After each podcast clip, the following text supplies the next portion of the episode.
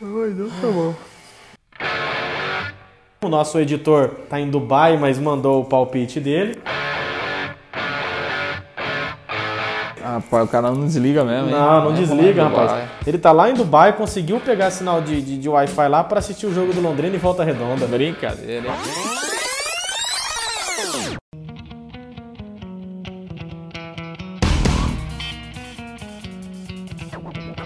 Fala pessoal, eu sou o Gustavo Andrade. Fala rapaziada, eu sou o Lúcio Flávio. Estamos começando mais uma edição do nosso FolhaCast Futebol Clube. Mais uma assim, o Diego, a 19 edição do nosso FolhaCast Futebol Clube, então, com Londrina classificada à próxima fase, hein, Lúcio? Classificado, começando a decidir então a partir desse sábado né, contra o Remo, seis jogos agora para a Série B. né? Essa é a, a contagem regressiva aí que o Londrina começa a fazer a, a partir de agora um novo campeonato, tudo zerado, obviamente que campeonato mais difícil, com adversários mais qualificados, mas também sem nenhum grande bicho papão aí no campeonato. Só o papão da Curuzu. Só o papão da Curuzu, que já não é tão papão assim faz tempo, né? Com todo respeito, obviamente, que o, que o Paysandu merece, né? Pela, pela sua história. Mas, né, Londrina, Remo, Paysandu e Ipiranga é o grupo do Londrina. Três jogos em casa, três jogos fora. E o Londrina vai decidir então a, a sua sorte aí na Série C a partir desse sábado com o primeiro jogo contra o Remo. E aquilo que a gente vinha falando, né? O Londrina é uma equipe muito forte dentro de casa, fora tá deixando um pouco a desejar, mas se o Londrina fizer de fato três vitórias dentro de casa, tá praticamente garantido na Série B, né? Muito perto. né? Porque a média que a gente faz mais ou menos é de 6, 4 pontos por equipe em cada turno dessa segunda fase, né? Então, se o Londrina fizer 9 pontos aí, fica muito perto já da classificação. Como você bem disse, o Londrina estreia contra o Remo e o outro jogo da rodada é Paysandu e Ipiranga. Ô Lúcio, uma, uma dúvida que eu tenho. Você acha que justamente pelo Londrina ter caído no grupo de Remo e Paysandu é uma vantagem para o Londrina? Porque querendo ou não, é um clássico lá entre eles, né? Sim. Então, a, a chance de, de ser dois empates, por exemplo, é muito grande. Então, se o Londrina fizer o dever de casa dele bonitinho, ganhar do Ipiranga fora, por exemplo, na próxima rodada, o Londrina já começa a encaminhar a sua classificação, né? Porque um clássico do outro lado é sempre muito importante, né? Eles lamentaram muito, né? Remo e Paysandu de caírem no mesmo grupo. Na verdade, eles fizeram um jogo de compadre, né, na última rodada. Empataram em 0 a 0 só que eles não contavam com a vitória do Vila Nova. O Vila Nova ganhou o jogo no finzinho, porque o empate estava deixando o Remo em segundo, o Paysandu em terceiro, então eles ficariam em grupos opostos. Como o Vila Nova ganhou, ele empurrou o Paysandu para o quarto lugar e Remo e Paysandu ficaram no mesmo grupo. né, e e para eles, enfim, foi péssimo, né? Eles não queriam de maneira nenhuma ficar no mesmo grupo, mas enfim, né? ninguém jogou para ganhar o último jogo, né? fizeram um joguinho de compadre mesmo e acabaram sendo penalizados. Acho que nesse ponto aí pode favorecer, né? Porque é, é, realmente o empate é um resultado mais óbvio num clássico, né? Então acho que pode ser um diferencial se o Londrina realmente fizer é, aí o seu dever de casa, principalmente, uma, uma possibilidade grande da gente ter empates né? em dois clássicos aí. Então pode ser um fator favorável para o Londrina. É, de outro lado, é, você tem a situação que tanto o Remo como o Paysandu eles acabam fazendo quatro jogos em casa, né? porque mesmo sendo um clássico não tem torcida, então não tem mando. né? Então assim, eles vão fazer dois jogos em casa, o clássico contra eles e os dois vão receber Londrina e Ipiranga. Então assim, na teoria eles vão fazer quatro jogos em casa, Vão viajar menos. vão viajar menos que para eles é uma grande vantagem porque Belém está longe de tudo, né, nessa série C. Então, é, para eles, apesar deles terem o clássico entre eles, tem essa vantagem, fazer uma viagem a menos e de fazer quatro jogos em casa, teoricamente, né? Tem esses dois lados aí é, é, dessa situação, mas acho que pode ser favorável tanto para Londrina como para Ipiranga se eles fizerem o dever de casa. Daqui a pouco dois empates aí é, é, no, no repá lá. Agora, sinceramente, eu acho que vai ser muito equilibrado. É, não, não vejo muita vantagem para ninguém. né? Acho que dificilmente um time vai disparar, pelo que a gente viu, principalmente nesse grupo do Londrina e acompanhando um pouco mais de longe também o outro grupo. Não é um campeonato para daqui a pouco alguém se classificar com uma, duas rodadas de antecedência. Acho que isso não vai acontecer. Acho que a tendência é a gente ter jogos muito iguais tanto em casa como fora, jogos equilibrados, jogos difíceis e, e, e mais ou menos como a gente viu no grupo do Londrina aqui, a classificação ficando lá para a última rodada mesmo, com todo mundo tendo chance. Eu acho que o panorama é, é, é, mais ou menos esse aí, porque a tendência é ser bastante equilibrado. É, e o Londrina mais uma vez desperdiçou uma chance de vencer fora de casa, né? Tava abriu 1 a 0, tomou empate, fez o 2 a 1, tomou novamente um empate. O Londrina de fato deixando muito a desejar ainda fora de casa. E falando um pouco mais de Londrina agora, como que vem o, o, time do Londrina? Deve ser mantido a mesma base? O Carlos Henrique volta, não volta? Como que está o time do Londrina? É interessante, né? É, isso, o futebol às vezes é, tem esse tipo de situação, né? É, é, o Carlos Henrique, é o que tudo indica, vai ser titular, né? Treinou aí durante a semana como titular, vai voltar à, à condição de titular. Então assim, o Londrina teve Carlos Henrique e Júnior Pirambu que sequer foram relacionados para o jogo contra o Volta Redonda. Jogou lá o Juan. E aí o alemão fez um treinamento coletivo na sexta na quinta-feira e o Juan não treinou nem nos reservas, né? Treinou o Carlos Henrique no time principal e o Júnior Pirambu no time reserva. Então, assim, não tem muita lógica, né? Claro que o alemão tem autonomia para colocar quem ele quer, mudar a hora que ele quer, é, é, mas enfim, é, não, não, não tá muito certo o negócio, né? Chegamos na segunda fase da competição e parece que o alemão ainda não encontrou o time que ele quer, né? É, então acho que pior do que isso é essa questão de, de justamente você é, fazer o gerenciamento de grupo, né? É, porque é difícil você entender que um jogador que é, como vamos pegar o Carlos Henrique, ele foi titular sete jogos seguidos. Aí tudo bem, não está rendendo nada, não vai nem relacionado. Aí o Juan faz um gol num jogo difícil, o Londrina ganha, no outro jogo ele é titular, e durante a semana ele não treina nem no time reserva. Então, assim, é, é meio confuso. É, eu fico imaginando o, o, gerenciamento de grupo, como isso fica né? na cabeça dos jogadores. É, é, qual é o argumento que o treinador tem para esse tipo de posicionamento? Ó, hoje, Gustavo, você é titular. Aí, segunda-feira, você não treina nem no time reserva. Né? Ó, hoje você não vai nem pro jogo. No outro jogo, você é titular. É meio confuso. De qualquer forma, é, é, eu acho que a, a, a posição de, de centroavante aí tem sido é, o grande calcanhar de Aquiles do Londrina, né? O Júlio Pirambu jogou todo o primeiro turno, depois se machucou, aí o Carlos Henrique jogou todo o primeiro turno, ninguém convenceu segundo o segundo turno, né? Enfim, o Juan teve uma oportunidade só. E agora volta o Carlos. O Luan fez 20 gols no campeonato, né? Os atacantes fizeram 9. Né? Então, assim, é, é, os atacantes do Londrina, somando todos os atacantes, né? Número muito baixo, né? Fizeram menos da metade dos gols do Londrina. É muito pouco, né? É muito pouco, é muito pouco. No entanto, que o Adenilson é o artilheiro do time, o Marcondes tem dois gols, que é o mesmo número de gols que tem o Carlos Henrique, que tem o Júnior Pirambu. Então, realmente é muito pouco. A, a produção ofensiva do Londrina, com os seus atacantes, ela é muito ruim. E o alemão vai tentar de novo o Carlos Henrique. Enfim, o que a gente pode é esperar só. Não dá para fazer grandes ah, vai mudar, vai melhorar. É, o Carlos Henrique tem uma, uma dificuldade física que, que é evidente, né? E, mas enfim, né? tendo uma, o centroavante é isso. Daqui a pouco, enfim, desencanta, faz lá o gol da vitória e tal. O gol da classificação. É, tomara que isso aconteça. A gente torce para que realmente isso, isso aconteça. Mas que tá difícil para achar o centroavante, tá difícil. É a velha história dos heróis improváveis, né? Na Série C de 2014, 15 o, o herói improvável do Londrina foi o Luizão, não, um gol de cabeça. Então a gente espera aí que os atacantes possam, a, possam vir a deslanchar. E você estava dizendo sobre confusão do técnico alemão, não, sabe quem vai, quem fica, quem entra, quem sai. É, eu lembro que num jogo Londrina e Londrina e Boa Esporte, logo após o jogo, a gente questionou o alemão se ele ainda ia manter esse esquema do Londrina com um jogador de referência no ataque, se ele ainda ia manter Carlos Henrique, e ele disse que sim. Ele falou: "Não, eu continuo apostando no Carlos Henrique, o Carlos Henrique é meu centroavante e vai continuar comigo". Na semana o Carlos Henrique nem treinou e no outro jogo ele já não foi pro jogo. É, que foi o jogo que o Juan tempo, né? Matos né? foi bem. Então assim, o, o alemão alemão tem demonstrado uma certa instabilidade com o elenco, não sei se, se ele está meio confuso ainda, está precisando encontrar um time. Do resto... Agora, a, a, a, acho que o lado positivo é a volta do Marcel, né? O Marcel vai jogar, é, eu acho que é uma boa.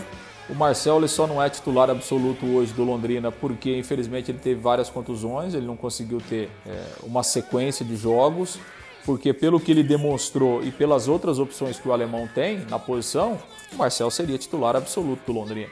É, então acho que esse é um lado positivo, a volta dele, ele dá mais agilidade ali para o meio campo, é, melhora a qualidade de saída de jogo, é, a transição, o time fica mais rápido, né? fica mais veloz em comparação ao Jardel, ao Escobar. Eu acho que essa é uma opção boa, acho que o Londrina tem a ganhar e talvez com o Marcel até o Adenilson, que está bem subidão aí há vários jogos, talvez ele tenha a condição de, de jogar um pouco melhor e de, de produzir mais para os homens de frente. É, quem sabe o Adenilson use a tal lei do ex, né? Porque o Adenilson teve passagens pelo Remo. Vamos esperar que o Adenilson também possa desencantar, porque está devendo há muito tempo. E do resto, o time do Londrina é o mesmo, né? Dalton, Marconde, Jefferson na zaga, os dois laterais são os mesmos. É, não muda nada, né? Rafael Rosa. Não tem muito o que mudar também, né? A gente vai ouvir então agora um pouquinho um trechinho de uma entrevista coletiva do, do técnico alemão, que ele fala um pouco sobre essa expectativa do Londrina nessa segunda fase da Série C. Ah, tá bem, né? Tá bem, tá é, muito focado. A nossa equipe lutou muito para a gente conseguir essa classificação, né, para a próxima fase. É, o campeonato muito equilibrado, muito difícil. As equipes se equivalem muito, né? Então a gente acredita muito nessa possibilidade de, de, de ter o acesso, lógico respeitando né, as outras três equipes do nosso grupo que também é, merecem todo o nosso respeito, é, mas a gente está muito confiante, a gente acredita demais que isso é possível. Tem um meio de campo dinâmico, né, um meio de campo de, de mobilidade boa e a gente tem um ataque rápido com, com jogadores goleadores, né, que é o caso do Carlão que está entrando na equipe novamente. Então é, a ideia é essa, é a gente não, não perder nossa característica de uma equipe organizada dentro de campo, que tem um bom controle de jogo, né, mas que também tem objetividade, né, que não é uma equipe que fique tocando bola para os lados, que, que busca profundidade, que busca chegar no último terço do campo, chegar no último quarto do campo, para que a gente possa criar chances de gols né, e buscar o gol que, que certamente é, fazendo o gol a, a tua chance de ganhar o jogo ela se torna muito maior. Então tá aí o, o alemão falando né, o que ele espera do Londrina para essa próxima fase. E agora já vamos embalar então, falar um pouco mais sobre o Remo, com a participação de uma colega nossa, colega jornalista lá de Belém, Andréia Espírito Santo, do jornal o Liberal. Ela traz informações para nós do Remo agora também. Olá, amigos do FolhaCast Futebol Clube. Meu nome é André Espírito Santo e sou jornalista esportiva de Liberal. Estou aqui para falar do Clube do Remo, adversário do Londrina pela primeira rodada da segunda fase da Série C. O Remo terminou a primeira fase na segunda posição com 31 pontos e 57% de aproveitamento. Foram 8 vitórias, 7 empates e 3 derrotas. Dos 31 pontos conquistados, 18 pontos foram como mandante, sendo 5 vitórias, 1 derrota e 3 empates. E conseguiu apenas 13 pontos fora de casa, sendo 3 três vitórias, duas derrotas e quatro empates. Praticamente ficou no G4 do Grupo A durante toda a primeira fase. Saiu apenas da zona de classificação na sétima rodada no jogo contra o Botafogo, que terminou em 0 a 0 e chegou a ficar sete jogos sem vencer, sendo cinco na Série C. Foi justamente após essa sequência que o técnico Paulo Bonamigo assumiu o lugar do técnico Mazola Júnior. O Remo teve a melhor defesa da primeira fase da Série C, com apenas 10 gols sofridos, e enfrenta o Londrina Londrina defendendo uma invencibilidade que já dura três jogos. Para o jogo contra o Londrina, o técnico Paulo Bonamigo terá o desfalque do meia Eduardo Ramos, que está com dores na posterior da coxa, e do atacante Wallace, que apresenta um quadro de pubalgia. A previsão do departamento médico é que eles voltem a treinar apenas em duas semanas. Em compensação, tem os retornos do meia Carlos Alberto, que está recuperado de um quadro viral, e do zagueiro Fredson, que cumpriu suspensão no jogo contra o Paysandu. Na atividade realizada na manhã de quinta-feira, o técnico Paulo Bonamigo surpreendeu e testou algumas mudanças nas equipes. Uma das possibilidades trabalhadas pelo treinador é a troca do 4-3-3 pelo 3-4-1-2, com Mimica Fredson e Rafael Jansen formando o trio de zaga. Caso o treinador opte por essa mudança, o Remo, o Remo deve entrar em campo com Vinícius, Mimica Fredson e Rafael Jansen, Ricardo Luz, Lucas Siqueira, Charles e Marlon. Felipe G2, Charles e Salatiel. Hélio também pode aparecer tanto no lugar do Charles quanto do Salatiel. Então é isso aí, fechando assim a Série C, só para passar a rodada, Londrina enfrenta o Remo no sábado agora às 5 horas da tarde, pelo mesmo grupo Paysandu e Piranga no domingo às 18 horas. No outro grupo, Brusque e Santa Cruz domingo às 20 horas e Vila Nova e Ituano fecham a primeira rodada segunda-feira às 20 horas. Na próxima rodada, o Londrina enfrenta o Ipiranga fora de casa e o jogo, o outro jogo pelo grupo do Londrina é só o clássico, Remo e Paysandu também no domingo. Fechamos a Série C então, Lúcio? Beleza, fechamos, né? O Remo não vai ter o Eduardo Ramos, né? Que é o Sim. jogador veteranão deles lá e tal, jogador de a torcida realmente gosta demais, tá machucado, né? O Eduardo Ramos. E o Remo tem o Charles, né? O atacante que é aqui de Rolândia, né? Revelado pelo Nacional e tal. Rodou aí vários times do interior de São Paulo e tá, tá emprestado lá pro Remo e vai voltar aqui pro norte do Paraná, então, nesse sábado. É isso aí, então. A gente espera que o Londrina possa voltar. Ah, tem o Felipe Gedós, né? O Remo, Sim, né? É o sim. Felipe Gedós, ex-atlético paranaense. A gente espera que o Londrina possa fazer um bom jogo e encaminhar o retorno à Série B. Vamos falar o que agora? Libertadores ou Campeonato Brasileiro da Série A? Vamos de, de- de Libertadores? Libertadores, né? O Santos tá reclamando demais né? do jogo Rapaz, lá. mas o Santos foi surpreendente contra o Grêmio lá em. Jogou muito Eu bem. esperava que, que, que o Grêmio fosse ser um pouco mais incisivo contra o Grêmio, mas quem teve mais perto de sair com a vitória foi o Santos, né? É, o Cuca tem conseguido encontrar algumas alternativas, né? Mesmo com tantos problemas, perdeu o Soteudo aí para esse jogo, né? Não pôde jogar, que é uma, é uma das referências ofensivas do Santos. E o Cuca tem buscado lá alguns garotos da base, tem, tem colocado alguns jogadores até desconhecidos, né? E o Santos tem, tem feito sim bons jogos e jogou até melhor que o Grêmio. Sim. Jogou melhor. E, e reclamou demais no final, né? Da arbitragem, do pênalti. Enfim, uma confusão danada do VAR, né? Vai no VAR, não vai, e demora, e marca, e, enfim, aquela confusão do VAR que infelizmente tem acontecido no futebol brasileiro. E assim, tá tudo aberto, né? Porque é, um a um, é, o Santos tem a vantagem de um 0 a 0 mas essa vantagem é mínima, né? É muito pequena essa vantagem de, de você jogar em casa por um 0 a 0 é até É muito difícil, né? é, e até muito arriscado, né? Você ficar É, assim, jogando em cima de Tem um placar isso de também. 0 a 0 Então acho que está tudo em aberto. É, assim, a gente sabe que o Grêmio é um time realmente copeiro, é um time que tem jogado bem, né? teve dificuldades nesse jogo, mas o momento do Grêmio é realmente bom. Então acho que tá, tá tudo em aberto aí para o jogo na Vila Belmiro. Outro jogo também que teve pela, por essa prim- primeira fase, primeira fase não, desculpa, esse primeiro jogo de, de oitavas de final da Libertadores, quartas de final, né? Quartas de final, Palmeiras e Libertar, o Palmeiras passou um sufoco, rapaz. Eu assisti o jogo no último minuto do jogo, no último segundo, saiu uma, uma falta pro Libertar, o cara chutou na trave e por pouco que o Palmeiras não voltou do Paraguai com uma derrota, e seria uma derrota, é, não vou dizer surpreendente, mas um pouco Pera lá, vamos, vamos botar o pé no chão, porque o Palmeiras entrou com um pouco de, de salto alto contra o Libertar, talvez. Não? É, o Palmeiras tem que comemorar muito esse 1 a 1 porque o Palmeiras não jogou bem e o Libertar teve muito mais chance para ganhar o jogo, muito. Né? O primeiro tempo o Libertar poderia ter feito tranquilamente 2 No a primeiro 0. tempo terminou 11 finalizações pro Libertar e uma pro Palmeiras e 1 a 0 pro Palmeiras. Exatamente. é. Então, assim, o Palmeiras não foi bem, não conseguiu produzir ofensivamente. E, e- e- o Libertar, acho que está lamentando muito o resultado, porque ele tinha condição de construir uma vitória e daqui a pouco até uma vitória, enfim, mais elástica, né? Com um, dois gols de diferença. Ele produziu para isso. Então, assim, é- é, acho que o Palmeiras é, é o favorito, né, porque obviamente vai jogar em casa, tem mais qualidade que o adversário. Acho também pouco provável que o Palmeiras faça um, um segundo jogo seguido tão ruim como fez lá no Paraguai. Acho que o Palmeiras tem condição de jogar melhor e se jogar melhor vai ganhar. Agora, o Libertar não tá morto. Não é um time. É, é aquilo que, que eu disse em episódios anteriores. O Palmeiras teria o Libertar pela frente o Palmeiras seria o favorito, mas o Palmeiras não passaria pelo Libertar como passou pelo Delfim. Ah, sim, o Delfim é Delfim é uma vergonha estar em oitavas de final de Libertadores. café né? com leite, né? Exatamente.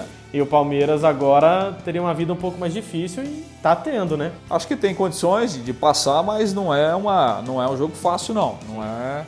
Até porque aí o, o Libertar, enfim, é um jogo que ele pode especular mais, enfim, pode tentar jogar no erro do Palmeiras. O Palmeiras é, tem um favoritismo grande, mas não é um, não é um jogo, com- não é um jogo fácil, não. Do outro lado da chave, Nacional e River Plate jogaram na última quinta-feira. Esse já era, né? O River Plate ganhou de 2 a 0 e agora tem o segundo jogo na próxima quinta-feira. E em jogo atrasado, Boca Juniors e River Plate eh, jogaram na Inter, né? Argentina. Boca e Inter, né? Boca e Inter, desculpa, Boca e Inter jogaram na Argentina. Eu assisti o jogo e olha só, pra minha surpresa, o time do Boca é muito fraco.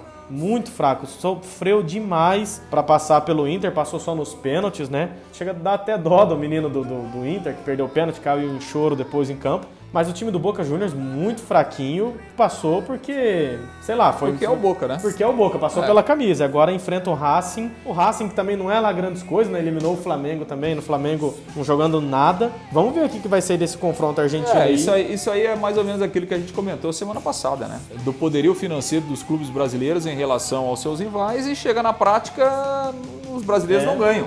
É, essa que é a grande realidade, quer dizer, o Flamengo foi eliminado pelo Racing, que é infinitamente inferior tecnicamente, mas financeiramente e financeiramente nem se compara. Né? E é o próprio time do Boca, que, que não tem uma qualidade. Por exemplo, você, você pega o River, o River é um bom time. Sim, muito sim, bom. sim. O Boca não, o Boca é um time comum. Né? É um time comum.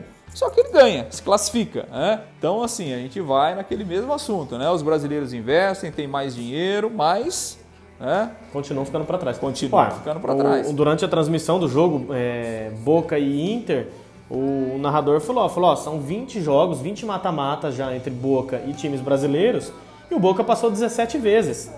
Então, assim, você, é, não sei nem o que te falar, sabe? É, chega a ser até vergonhoso pro futebol brasileiro. Tudo bem, é o Boca, tem toda a mística da camisa, da La Bomboneira, tudo e tal, mas, meu, já chega, né? Os times brasileiros precisam começar a eliminar o Boca lá também, né?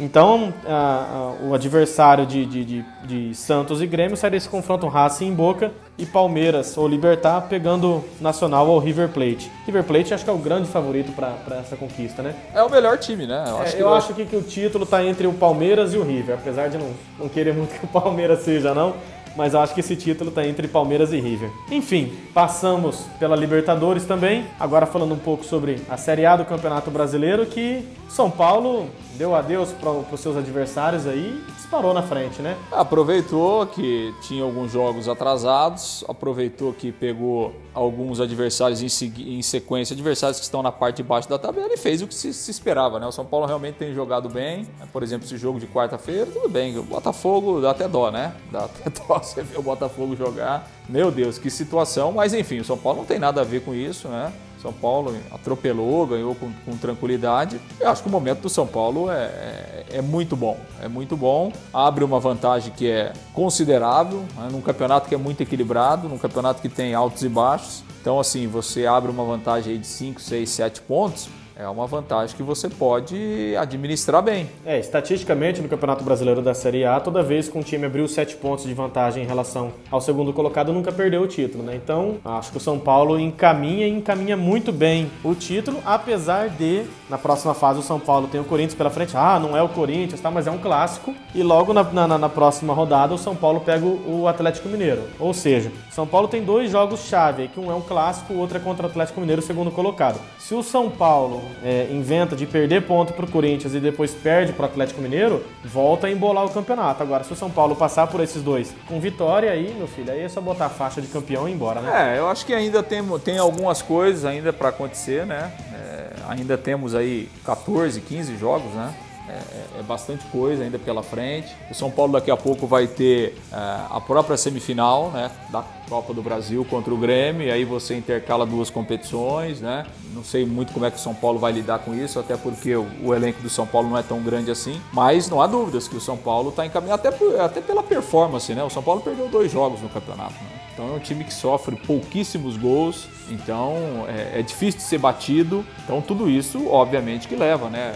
Hoje, é, é, você não consegue imaginar que o São Paulo, por exemplo, ele vá tropeçar em três, quatro rodadas seguidas. É muito improvável pelo que o time está jogando. Agora, obviamente que né, o futebol ele é dinâmico. Daqui a pouco a coisa muda, daqui a pouco você tem alguns problemas no elenco, é, daqui a pouco você intercala uma segunda competição, pode vir uma eliminação e às vezes o time, enfim, tem algumas circunstâncias que ainda podem é, é, mudar um pouco essa trajetória mas que o São Paulo realmente tem, tem caminhado muito firme, não há dúvidas. É, o São Paulo então em primeiro lugar com 50 pontos, Atlético Mineiro em segundo com 43, Flamengo em terceiro com 42 e Grêmio fechando o G4 com 40 pontos. E no Z4, Vasco, Curitiba, Botafogo e Goiás. Desses quatro, talvez só o Vasco tenha força ainda para escapar, né? Curitiba, Botafogo e Goiás acho que já foram já. Goiás, coitadinho, Goiás já foi de vez. Pois é. Para passar essa, essa rodada, então, Bragantino e Fortaleza jogam no sábado, às 5 horas da tarde. Atlético Paranaense e Atlético Mineiro também no sábado, às 5 horas da tarde. Palmeiras e Bahia no sábado também, às 7 horas da noite. Inter e Botafogo, às 7 horas da noite. E o último jogo da, da do sábado, último não, desculpa, Ceará e Atlético Goianiense, e o último jogo do sábado, Goiás e Grêmio. Aí no domingo, então, Flamengo e Santos, um bom jogo, um jogo bem interessante pra gente acompanhar. O Santos, apesar de ter caído um pouco na tabela, é, o, é aquilo que você disse, né? O Cuca tá tirando leite de pedra e dá para esperar um bom jogo aqui. O clássico, Corinthians e Palmeiras na Neoquímica Arena às 18h15, Esporte e Coritiba também no domingo às 18h15 e o último jogo fechando a rodada aí, o clássico carioca, Vasco e Fluminense. Vasco e Fluminense, que beleza, hein? O Fluminense também perdendo agora o técnico da Helma, a gente não sabe nem o que, que tá lá em quinto colocado, mas a campanha é muito boa, agora, né? Pelo nível. A do... agora é, é cair um pouco, né?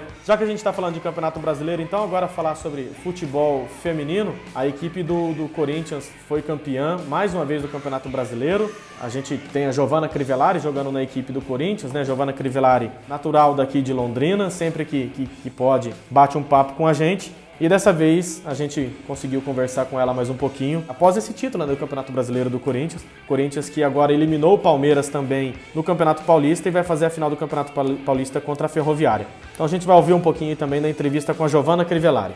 Giovana Crivellari, atacante do Corinthians, mais uma vez, muito obrigado por aceitar bater esse papo com a gente do FolhaCast Futebol Clube. Parabéns mais uma vez por mais um título né, do Campeonato Brasileiro do Futebol Feminino e o Corinthians se consolidando aí como uma das principais equipes do futebol feminino no país. A que, que você atribui esse sucesso do Corinthians? A que, que você atribui esse desempenho da equipe corintiana? Bom, acho que a receita para esse sucesso é muito trabalho, não só nós atletas, como toda a comissão e todo mundo que está por trás, por fora, somos profissionais e tratam a gente como profissionais, trabalhamos como profissionais e, dentro de campo a gente tem que honrar a camisa, é, honrar todo o trabalho que a gente vem fazendo, é, como eu falei, de todas as pessoas por trás que trabalham, que lutam para o nosso melhor. Legal, bacana ver que o Corinthians dá toda essa estrutura para o futebol feminino, né? E você, titular da equipe, uma das artilheiras da temporada, né? Foi a artilheira do time no Campeonato Brasileiro. Você ainda sonha com uma vaga na seleção brasileira? Você ainda almeja uma vaga na seleção? Ou você já tem outras expectativas? Sonha ainda com voltar para a Europa? Como que estão suas expectativas agora? É, eu fui artilheira do campeonato, sou uma das artilheiras da equipe é um ano muito maravilhoso, muito especial. Ser titular no Corinthians hoje é difícil, tem que trabalhar muito, trabalhar muito, entender muito o que o professor passa. E sobre seleção, eu já sonhei muito, acho que isso é consequência de um trabalho bem feito. Eu venho fazendo um trabalho muito bem feito há dois anos, três anos, há dez anos já no futebol. E isso não aconteceu, mas hoje não é um sonho, não é um. Não trabalho mais para isso. É, eu trabalho dentro do meu clube para dar uma melhor e jogar fora do país mais uma vez, jogar na Europa, jogar na Ásia de novo. Acho que esse sonho da seleção vai ser consequência, mas não é um. Hoje não é mais meu primeiro objetivo. Bacana, bacana. Como que você vê também o atual momento do futebol feminino no Brasil? A gente sabe que, que teve uma certa evolução, hoje em dia ele é um pouco mais visado do que era antigamente, mas ainda tem um, um, certo caminho a se percorrer, né? Como que você vê esse atual momento do futebol feminino? Acho que o momento do futebol feminino hoje no Brasil é, é excelente, é, cada ano cresce mais, fica muito feliz com isso. Está é, sendo muito bem visado o futebol feminino, passando em TVs abertas, com muita mídia. Isso, isso é muito bom para nós, muito bom para a modalidade. Então tá aí a Giovana Crivellari também falando um pouco sobre o futebol feminino. É importante, né, Lúcia, a gente ver que as pessoas acreditarem um pouco mais na, no, no, futebol feminino, acreditarem um pouco mais também no potencial do que a gente cria aqui dentro de Londrina, né? Porque a gente vê a Giovana Crivellari, por exemplo, é, sendo uma das artilheiras da equipe do Corinthians na temporada, artilheira do Campeonato Brasileiro da equipe e conquistando mais um título com a equipe do Corinthians aí, né? É, título merecido. O Corinthians tem um bom trabalho né, no feminino, já não é de hoje, né? O investimento é, é bom, a estrutura realmente é boa boa. E é bacana a gente ver uma londrinense aí brilhando, fazendo gols, né? Jogando num grande clube, é, enfim, colecionando títulos, né? O ano passado ela já foi campeã da Libertadores e tal, pelo Corinthians também. Então é, é bacana, a gente fica feliz, né? E, e deseja que a Giovana continue, né? Colhendo frutos aí, continue brilhando lá com a camisa do Corinthians. É isso aí então. E só para a gente encerrar aqui o nosso Folha Cast Futebol Clube, hoje dois assuntos saíram agora né, nessa última quinta e sexta-feira. O caso Robinho, né? O Robinho foi condenado em segunda instância agora, né? A nove anos de prisão. A defesa dele recorreu e a gente fica no aguardo aí para ver as cenas do próximo, dos próximos capítulos. Então, o Robinho condenado em segunda instância, nove anos de prisão por um estupro coletivo, né? Ele e o é, amigo dele foram condenados. Continua aguardando em liberdade, né? Até o resultado final, mas assim, a cada, a cada vez que a gente é, lê notícias né, sobre o caso Robinho, a gente fica mais estarrecido, né? Com as informações que vão surgindo, com as transcrições das conversas, né? Por WhatsApp, por telefone, né? Que, que a justiça é, italiana enfim, grampeou, né, autorizou esse, esses grampos, né? Então a gente, a gente fica abismado, né, com, com o nível do vocabulário do Robinho e dos seus parceiros, né? as palavras chulas, o modo como eles eh, se referem àquela, àquela menina, né? àquela mulher, é estarrecedor. Né? Então, assim, é, cada vez que a gente lê, cada vez que a gente escuta alguma coisa, a gente fica imaginando né? a que ponto chega o ser humano né? de, de tratar uma, uma mulher dessa forma e, e acho que é, é, o fim da carreira do Robinho mesmo. Né? Infelizmente, é um jogador que surgiu com tanto talento e talvez até pela forma como ele levou a carreira, ele não atingiu aquilo que todo mundo imaginava, né, que o Robinho uhum. fosse atingir, nem nos clubes, é, nem na seleção brasileira, e agora tem esse fim melancólico aí de carreira, né? É, é uma pena, mas tem que ser assim, né? Porque realmente a, o que eles fizeram é uma coisa que não dá para se aceitar. Né? E espero que nenhum outro, nenhum outro clube brasileiro, e a gente fala brasileiro, a gente imagina do mundo todo, né? pense em algum momento contratar o Robinho para fazer nada. Para jogar, eu acho que ele não vai jogar mais, né? mas porque não dá para ter é, esse tipo né, de, de pessoa com esse tipo de, de atitude está envolvida no meio do futebol. Né? O futebol tem que ser, tem que ser exemplo é, e ele é exemplo para muita gente, principalmente para os mais jovens, para as crianças, e não dá para ter pessoas com esse tipo de atitude fazendo parte do futebol. É, quando a gente fala de jogadores devem ser exemplos, a gente deve lembrar aqui que no meio da semana teve o caso do, do, do jogo do PSG né, contra o, o Basak lá, Istambul Basak Serrir, e os jogadores todos resolveram sair de campo após um, um ato de, de, de racismo né, do quarto, quarto árbitro contra um jogador da equipe turca, né? E o Neymar envolvido no meio também, a todo momento as imagens mostrando o Neymar falando não, com esse cara aqui a gente não joga. O Mbappé também bem comovido com toda a situação. E é bacana ver que os jogadores tomem essa, essa atitude dentro de campo, né? Porque foi, foi histórico. Nunca Nunca antes a gente tinha visto os dois times se retirando de campo por um ato de, de, de, racismo e é muito, muito importante isso aí que você disse também, dos jogadores serem exemplos para as crianças, para todo o resto da sociedade, né? E um último assunto aqui para a gente encerrar, como eu disse, é, saiu a lista do, do top 3 dos indicados a melhor do mundo sem o Neymar. CR7, Messi e Lewandowski concorrendo ao prêmio de melhor jogador do mundo. Pelo amor de Deus, né? Que dessa vez não façam o que fizeram em 2013, né? Em 2013 Ribéry, muito à frente dos seus concorrentes, acabou não ganhando, deram um prêmio para o Cristiano Ronaldo. A gente espera que pelo menos dessa vez os caras elejam o Lewandowski, porque a temporada do Lewandowski foi absurda, né?